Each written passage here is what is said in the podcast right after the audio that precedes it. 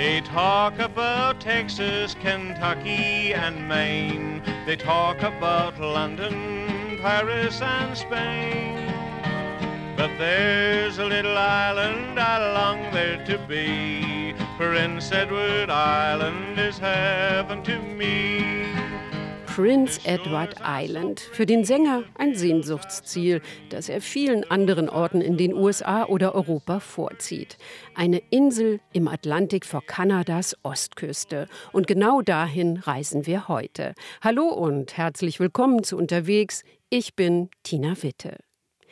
PEI, so verkürzen die Einheimischen den Namen ihrer Insel, liegt im Golf von St. Lawrence und ist über die 13 Kilometer lange Confederation Bridge mit dem Festland, genauer gesagt mit New Brunswick, verbunden. Auf Prince Edward Island dreht sich alles um das Fischen, Kartoffeln und Tourismus. Aber es wäre falsch, die Insel nur darauf zu reduzieren. Es gibt wunderbare Landschaften mit rotem Sandstein und üppigen Sandstränden. Dazu kommt, dass Prince Edward Island in der Geschichte Kanadas eine bedeutende Rolle gespielt hat. Deshalb beginne ich meine Reise in Charlottetown, der Hauptstadt mit rund 40.000 Einwohnern.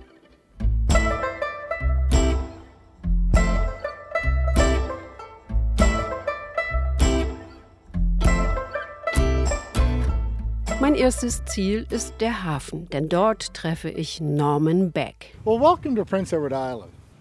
Der pensionierte Schulleiter begleitet Besucherinnen und Besucher als Stadtführer durch seine Heimatstadt.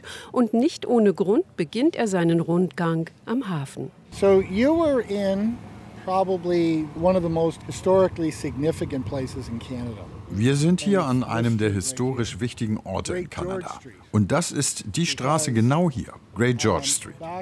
Im Jahr 1864, am 1. September, hatten wir die Charlottetown-Konferenz. Das war die Konferenz, bei der die Grundlagen für den kanadischen Staat gelegt wurden. Das passierte in dem Haus am Ende der Straße im Province House. Ursprünglich sollte es lediglich ein Treffen von Delegierten der britischen Seekolonien sein. Es war das Ziel, eine maritime Union zu gründen aus Nova Scotia, New Brunswick und Prince Edward Island. Es ging nicht um ganz Kanada. Aber dann meldeten sich plötzlich auch Politiker der Provinz Kanada. Das war damals eine weitere britische Kolonie, zu der die heutigen Provinzen Ontario und Quebec gehörten.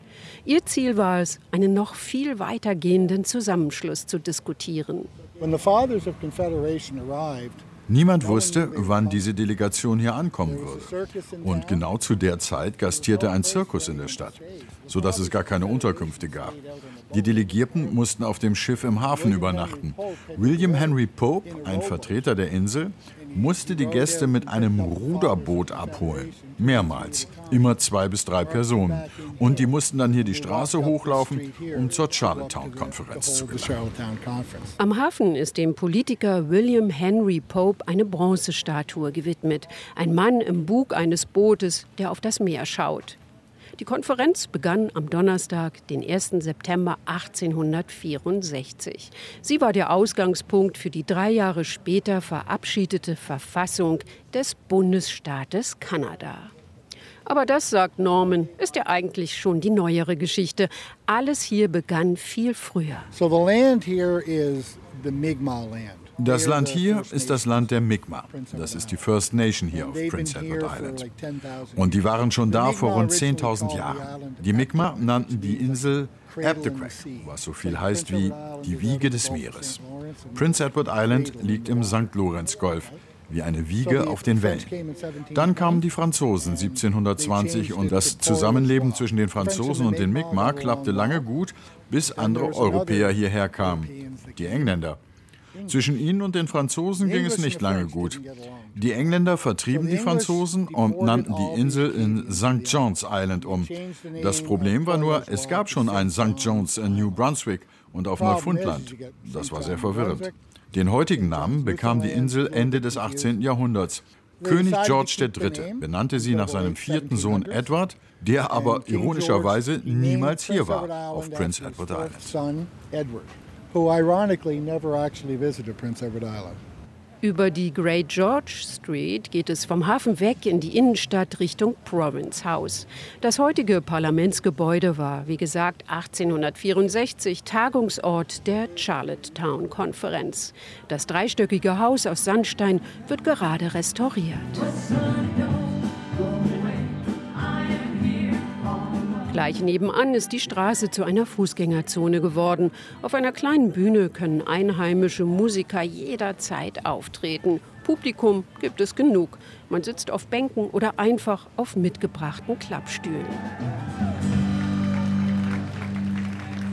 Es macht Spaß, durch das kleine Städtchen zu spazieren, vorbei an roten, blauen und gelben Häusern oder großen Villen aus Holz. Dazwischen immer wieder Gebäude mit Backsteinfassaden. Sehen Sie dort all die Häuser aus Ziegelstein? Dort standen vorher Häuser, die bei einem großen Feuer 1866 zerstört wurden. Es gibt hier immer einen Wechsel von Stein, Holz, Stein, Holz. Wann immer Sie hier ein Haus aus Ziegelstein sehen, dann wissen Sie, dieses Haus hat das große Feuer nicht überlebt. Mir gefällt die entspannte, freundliche Unaufgeregtheit in der Stadt. Dabei fasziniert mich als Berlinerin eine Situation ganz besonders. Ich muss auf dem Bürgersteig schlendernd nur in die Nähe des Bordsteins kommen und schon halten alle Autos an, um mich über die Straße zu lassen. Das hat mich erst völlig verwirrt und dann fand ich das wirklich nett. Und wie gesagt, das kenne ich nicht. Diese Zeit nimmt man sich hier einfach. Große Kettenläden sind in der Innenstadt nicht zu finden, dafür viele kleine Geschäfte, Kirchen, Restaurants, Pubs und Cafés. Eins davon weckt mein Interesse besonders.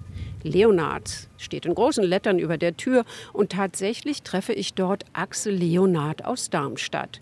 Vor 16 Jahren ist er hierher gekommen, eigentlich nur, um Englisch zu lernen, erzählt er mir. Aber dann hat er das Lebensgefühl auf Prince Edward Island schätzen gelernt, ist geblieben und hat ein Café eröffnet. Drei Monate circa im Sommer sind sehr busy hier mit all den Touristen und ich freue mich jedes Jahr, wenn all die Touristen kommen und für drei Monate wirklich arbeitet man wirklich viel, wirklich viel. Auf der anderen Seite, auch wenn es dann ein bisschen abklingt, ist es auch schön für mich, weil ich dann halt auch wirklich Zeit habe, mein eigenes Leben so ein bisschen zu genießen, den Spätsommer hier. Es ist ein ganz großer Unterschied zwischen Sommer und Winter. Winter ist halt wirklich sehr, sehr ruhig, ist wirklich sehr wenig zu machen hier. Und es muss einem wirklich gefallen, mir gefällt es. Ja, teilweise hat man Schneestürme, wo man wirklich zu Hause gefangen ist, in Anführungszeichen. Und das sind so die Sachen, die ich hier mag. Das auch vom Sicherheitsgefühl her ist es hier auf der Insel wirklich sehr schön. Das heißt, ich man kann nachts hier am Meer spazieren gehen, ähm, da passiert nichts, ja. In seinem Café bietet er Frühstück und Mittagessen auch zum Mitnehmen an. Suppen, Salate und Fisch. Viele Gäste schätzen vor allem das selbstgebackene Brot. Das Angebot an regionalen Produkten ist groß, sagt Axel Leonard. Auch das, was aus dem Meer kommt, wie Hummer oder Austern. Allerdings musste er sich daran erst gewöhnen. Und ich mag das gar nicht so gern essen, ja. Und gerade diese Oysters. Ich ich kann das eigentlich gar nicht, aber ich habe es mir angewöhnt, einfach weil man sonst immer in Gesellschaft oder immer sagt, du isst keine Oysters? Nein, nein, wirklich isst du die nicht? Mittlerweile kann ich so zwei, drei davon essen, dann sagt auch keiner mehr irgendwas und dann ist gut, ja.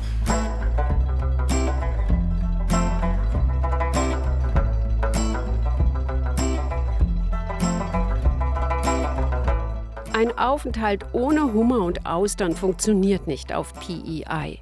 Lobster Rolls mit Hummer gefüllte Brötchen gibt es praktisch überall. Und viele Fischer bieten Touren an, bei denen man mehr über ihre Arbeit erfahren kann. So wie Mark Jenkins. Er ist Hummerfischer in der vierten Generation. Wenn die Fangzeit im Mai und Juni vorbei ist, wird sein Arbeitsplatz zu einem Ausflugsschiff. And I'm going show you guys uh, basically what I do in 14 hours. I'm going to show you in two and a half hours. Mir und einigen anderen Gästen auf seinem Boot Top Notch will er in zweieinhalb Stunden das erklären, was er an einem normalen Arbeitstag in 14 Stunden macht. This is my lobster boat. This is the boat that I actually use. Das ist mein Hummerboot, mit dem ich im Frühling rausfahre. Auf diesem Boot arbeite ich sechs Monate lang. Das ist mein Büro. Um 1.30 Uhr morgens stehe ich auf. Um 2 verlasse ich das Haus. Am Boot bin ich dann gegen 3 Uhr und an meiner ersten Hummerfalle um 4 Uhr. Zu Hause bin ich dann nicht vor 17 Uhr und um 19 Uhr gehe ich ins Bett. Es ist ein langer Tag, aber das ist nur für zwei Monate so. In dieser Zeit müssen wir hart arbeiten. It's only two months, so we work hard for those two months. Yeah.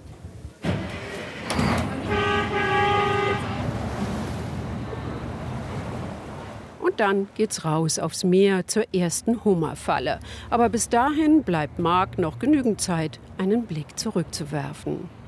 Now in 1902, a lobster was worth 5 cents. 1902 kostete ein Hummer 5 Cent. Mein Großvater war Fischer und Bauer und er verteilte Hummerfleisch als Dünger auf seinen Feldern. Es war das Essen der armen Leute. Mein Vater, der heute 73 Jahre alt ist, erinnert sich noch daran, dass seine Schulbrote immer mit Hummer belegt waren. Seine Mitschüler machten sich lustig darüber, also nahm er schon auf dem Schulweg den Hummer vom Brot und warf ihn weg. Es war einfach weniger peinlich, nur mit einem Butterbrot zur Schule zu kommen. Tja, heutzutage ist ein Hummer-Sandwich ein sehr beliebtes Essen. Die Dinge ändern sich. Uh, he said if he had fresh biscuits with molasses, he had a really good lunch that day. So uh, things have changed. Wir haben die erste Hummerfalle erreicht. Über 270 davon hat Mark Jenkins im Gebiet vor Charlottetown. Eigentlich sieht man erstmal nur eine Boje. Und weil alle an Bord etwas mithelfen sollen, drückt mir der Fischer eine Holzstange in die Hand, an deren Ende ein Haken befestigt ist. Damit muss ich das Seil schnappen, an der die Boje hängt und etwas nach oben ziehen. Der Fischer hängt das Seil an einen Flaschenzug und zieht den Hummerkorb langsam aus dem Wasser.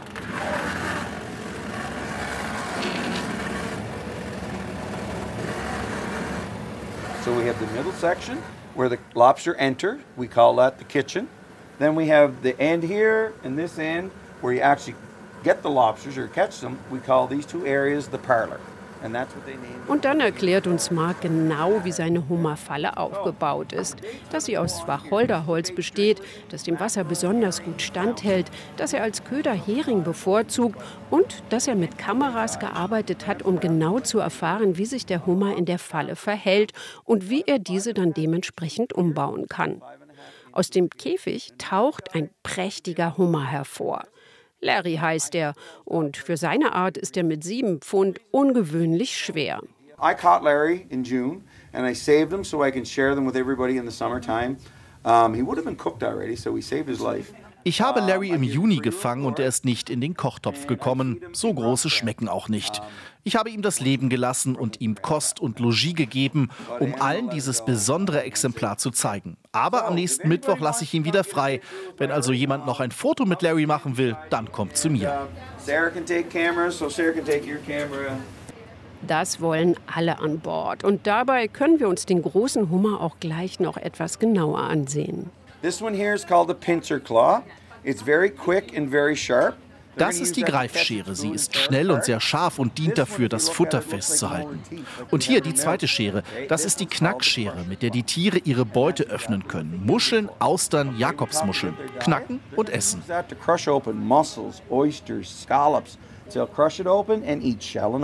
Okay?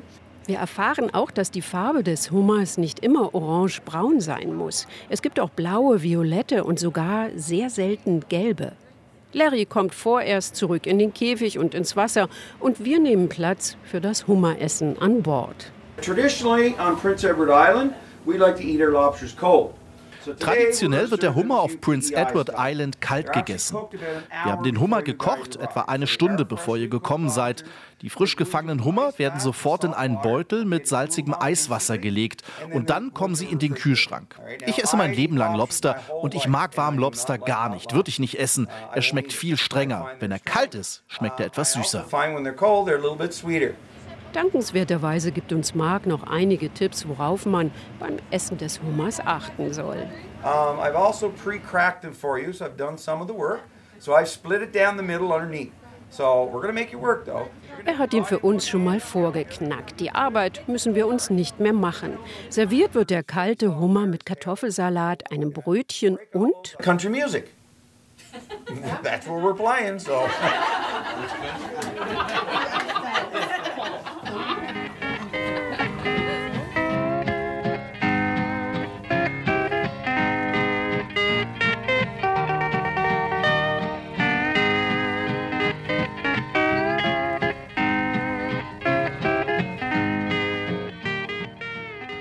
Country-Musik ist vielleicht nicht jedermanns Geschmack, aber der Hummer war sehr lecker, auch kalt.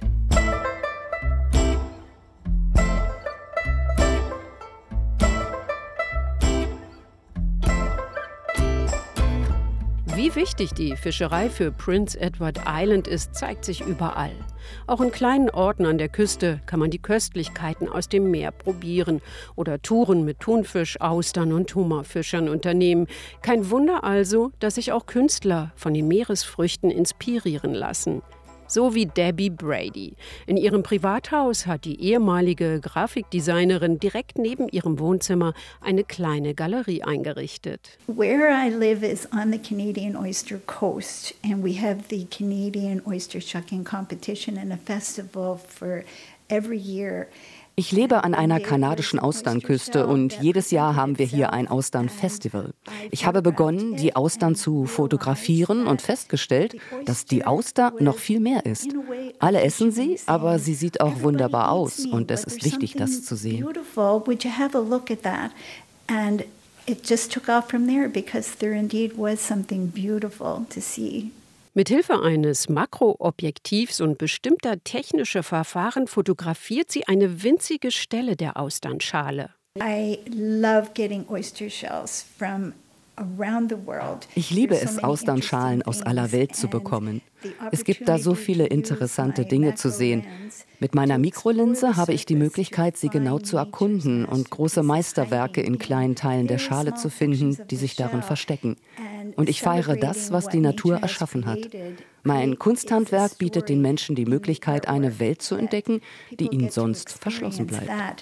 A world that they may otherwise never know actually exists. Und es lohnt sich wirklich genauer hinzusehen. Die teils großformatigen Bilder sehen zum Teil aus wie die Oberfläche des Mondes oder wie dünne Erdschichten in Blau, Lila, Gelb, Rosa, abstrakte Muster aus Bläschen oder wellenförmige Linien in leuchtendem Blau. Aus dem winzigen Teil der Schale, den man mit bloßem Auge gar nicht sieht, hat Debbie Brady interessante Kunstwerke kreiert und schafft einen Blick auf die geschätzte Delikatesse. Nur ein kleiner Aspekt am Rande, Debbie schmecken Austern nicht und sie isst auch keine. Das geht also doch auf PEI.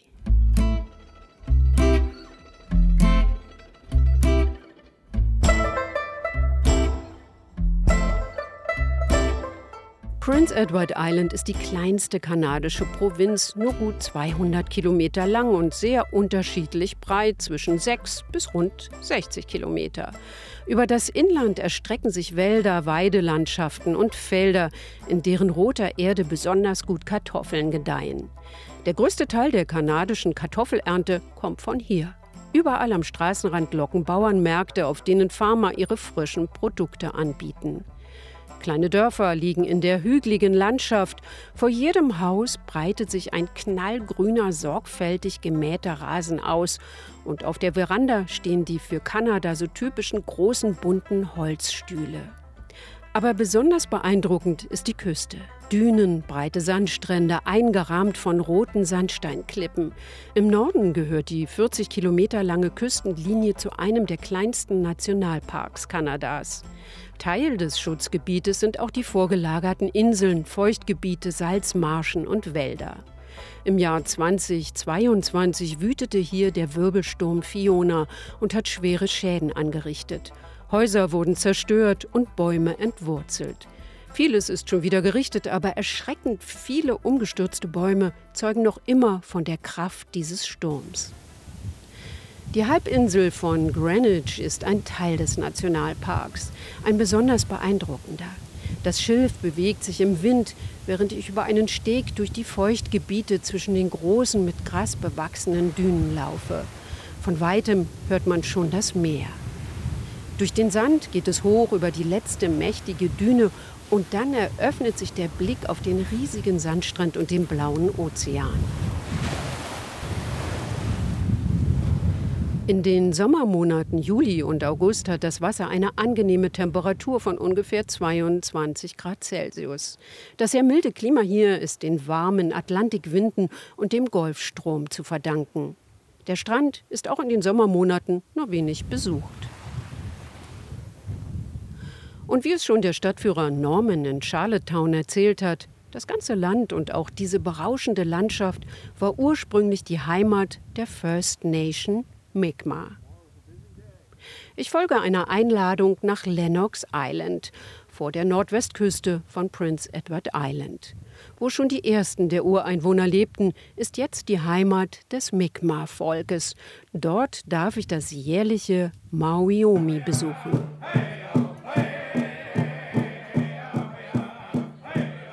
Maui-Omi means gather. Maui-Omi bedeutet zusammenkommen. Wir versammeln uns zusammen. Maui bedeutet Versammlung und Omi heißt auch, dass man ein gemeinsames Essen hat. Maui-Omi ist das Mi'kmaq-Wort für das, was wir hier heute veranstalten. Im Westen Kanadas und in Teilen der USA sagen viele dazu Powwow. Aber hier wollen wir zur Mi'kmaq-Tradition zurückkehren und deshalb Maui-Omi.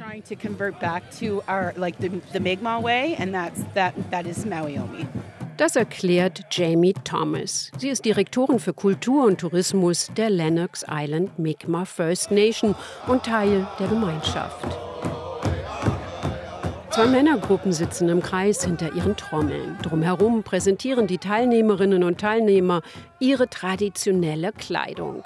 Ganz vorn die Frau, die gerade das höchste Amt auf Lennox Island innehat, Chief Darlene Bernard, im bestickten braunen Kleid mit Federkrone und einem Adlerflügel in der Hand. Dahinter singend und tanzend, jung und alt in Kleidern und Röcken aus bunten Stoffen oder Leder mit kleinen Glöckchen, Fellwesten, Federschmuck und bestickten Mokassins. Es sind zwei volle Tage mit Trommeln, Tanzen, Kunsthandwerk, Geschichten erzählen und einem Festmahl zum Abschluss des Tages. Und nein, das ist keine Folkloreveranstaltung für Touristen, sondern es geht den Mi'kmaq darum, ihre Kultur zu feiern und ihre Traditionen für kommende Generationen zu bewahren. Es ist eine offene, freundliche Veranstaltung und sehr interessant, die Rituale anzuschauen aber dennoch fühle ich mich wie eine heimliche Beobachterin, nicht dazugehörend. Ich weiß nicht recht, ob wir Touristen nicht vielleicht doch stören. Nein, ein Maui-Omi ist eine Möglichkeit, unsere stolze Kultur und unsere Tradition zu präsentieren. Und das allen Menschen aus der Region, aus dem Land und aus anderen Ländern, auch aus Deutschland. Senator Brian Francis wurde auf Lennox Island geboren und freut sich über Gäste. 2018 wurde er als erste Person mit Mi'kmaq-Abstammung auf Prince Edward Island in den Senat von Kanada berufen.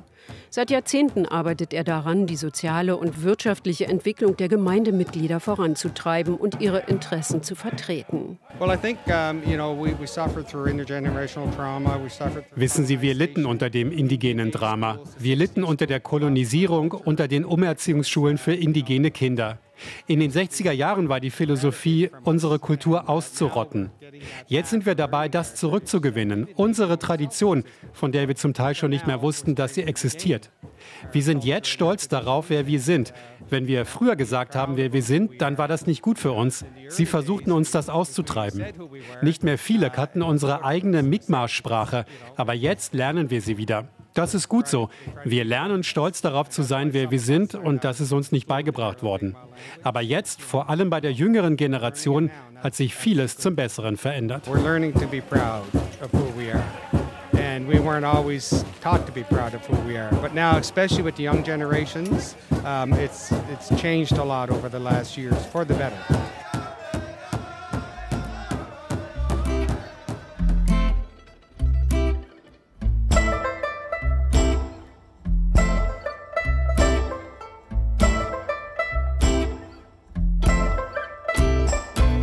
Es ist die offene, entspannte, freundliche Unaufgeregtheit, die die Insel ausmacht. In der Hauptstadt Charlottetown, an der beeindruckenden Küste in Lennox Island und natürlich beim Seafood-Essen auf Prince Edward Island.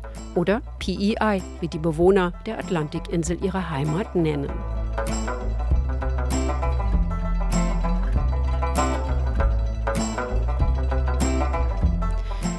Ich bin Tina Witte und wenn Sie etwas verpasst haben, dann finden Sie diese und alle anderen Sendungen in der ARD Audiothek. Das war unterwegs. Wir hören uns in der nächsten Woche wieder. Bis dahin, machen Sie es gut.